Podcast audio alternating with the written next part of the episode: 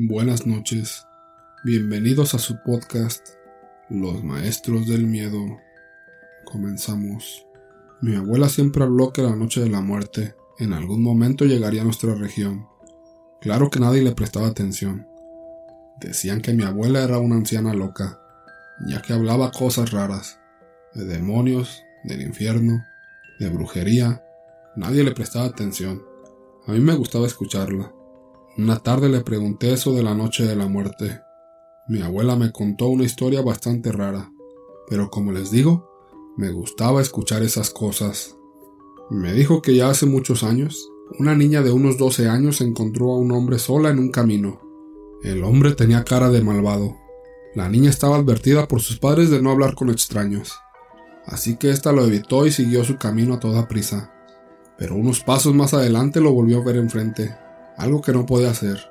Ella lo había dejado atrás. Este le habló con una voz bastante fuerte y tenebrosa. Le dijo, No corras que al demonio no se le puede huir. Solo escuchar la palabra demonio la hizo quedar de una sola pieza. Este le sonrió intentando parecer tierno, pero la maldad no se puede ocultar. Le aseguró que venía a destruir todo el valle, esa noche habría una gran tormenta y una avalancha que se llevaría todo por completo. Nadie quedaría vivo esa noche. La niña cayó de rodillas suplicando que no lo hiciera. Era tan pura su alma que ella no pensaba en sí misma, sino en sus padres y en su pequeña hermana que tenía solo días de nacida. No puede haber espectáculo más grotesco que un alma pura arrodillarse ante el demonio. Este soltó una risotada.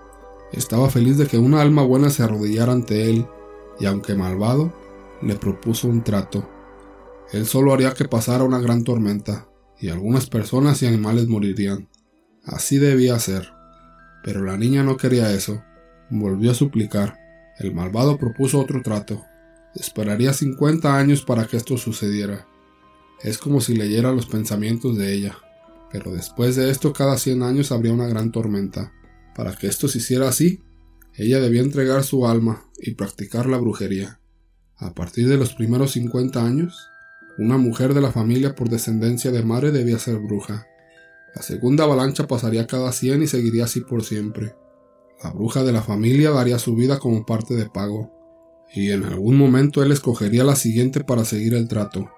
Si hacía esto protegía al pueblo, no solo de esa noche, sino para siempre. La niña aceptó. El hombre sonrió y desapareció. Se cuenta que muchas veces la vieron con aquel hombre. Su familia y todo el pueblo empezó a tacharla de mala mujer y de bruja. Así cuando cumplió 18 años se fue a vivir sola a una vieja choza. Allí pasó toda su vida, tachada de bruja y de loca. Cuando se cumplieron los 50 años, la tormenta fue devastadora a pesar de esto. Solo una persona murió, pero sí muchos animales. Esa persona fue la niña, que ya era una anciana. Murió en su cama de muerte natural. A pesar de su soledad y del abandono, se le veía una cara sonriente. Había salvado a los pobladores. A nadie le dolió su muerte, ni siquiera a su familia que la negaban. Le dije a la abuela que eso era una simple historia. Me dijo que no. En poco se cumplirían otros 100 años y el maligno no olvida. A pesar de que creía que era una historia de la loca de mi abuela, me sentí triste por la niña y por su descendencia. ¿Por qué pagar por todos una sola familia y una sola persona? No volví a pensar en el tema. Un mes después de esta conversación, el cielo se puso negro, unas nubes que parecían sombras de espanto. La abuela gritaba desde su cuarto. Es él, es la tormenta. A eso de las siete de la noche cayeron las primeras gotas de agua. Estando en la sala, veo a la abuela afuera. No podía ser. La abuela no salía sola. Lo extraño no era verla, lo más extraño era verla de la mano de un hombre. Un hombre bastante alto y todo vestido de negro.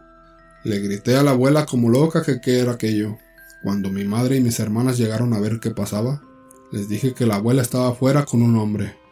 En ese momento la tormenta era muy fuerte, y el viento silbaba. La tormenta rugía muy amenazante. Mi madre fue a la habitación de la abuela y me dio una mirada de reproche al verla en la cama, pero su tranquilidad duró un poco. La abuela estaba muerta. En su cara se veía una sonrisa. Estaba tranquila. En ese momento recordé sus palabras y lloré, más que por la muerte por la cruz que debió cargar todos estos años, sin que nadie le creyera, y por la cruz que tendría que seguir llevando a alguien de mi familia.